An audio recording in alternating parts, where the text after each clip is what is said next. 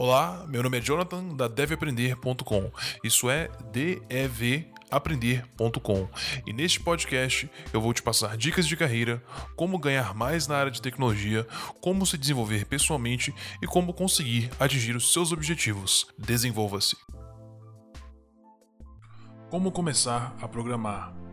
Este ano, você já deve ter ouvido muitas pessoas falarem sobre programar ou programação. Porém, muitas das vezes não fazem ideia de como alguém pode começar a programar e, de forma geral, como ela pode ir de zero de conhecimento, totalmente perdida, para alguém que consiga criar aplicativos e soluções que resolvam problemas reais. Mas como tudo isso é possível? Como eu posso começar a programar?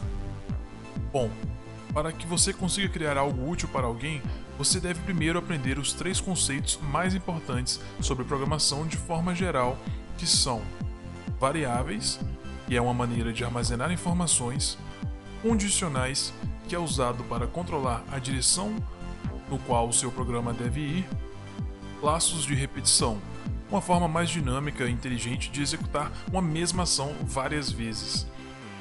E para você praticar isso, você terá que conversar com o computador usando uma linguagem que ele entende. Para isso, hoje temos várias opções. Nós temos que usar uma linguagem de programação, e as mais populares hoje são JavaScript, Python, Java, C Sharp, SQL, PHP, entre várias outras. Então, o primeiro passo é escolher uma linguagem de programação para iniciar eu recomendaria iniciar com o JavaScript, porque você pode começar agora já no seu navegador, mesmo sem ter que instalar nada. E para te ajudar, temos um curso completo aqui no canal para que você já consiga começar hoje. Depois de ter conseguido essa base, você agora tem que tentar criar algum aplicativo usando a linguagem que você escolheu. Você tem algumas opções de onde você pode ir daqui você poderia criar um programa no CMD, né, ou linha de comando, que faz apenas uma coisa, que é o que eu recomendo quando você está iniciando essa jornada. Por exemplo, um programa que recebe o seu nome e mostra ele na tela.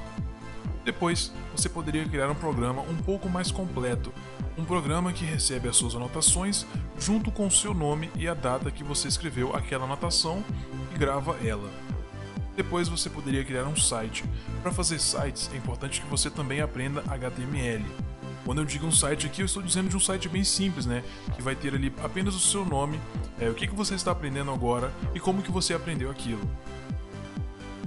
E por último, ouça os problemas das pessoas e pense como que você poderia resolver isso com programação. Aprender a programar realmente não é difícil. Eu sempre gosto de pensar que não é algo que é difícil, mas sim que você ainda não encontrou alguém que te explique de uma maneira que você entenda. Você, assim como eu, é apaixonado por aprender, eu vou deixar aqui na descrição o link dos 10 passos para aprender qualquer coisa rapidamente que você pode baixar gratuitamente. se você gostou desse estilo de vídeo, deixe nos comentários aqui qual o próximo vídeo que você gostaria de ver.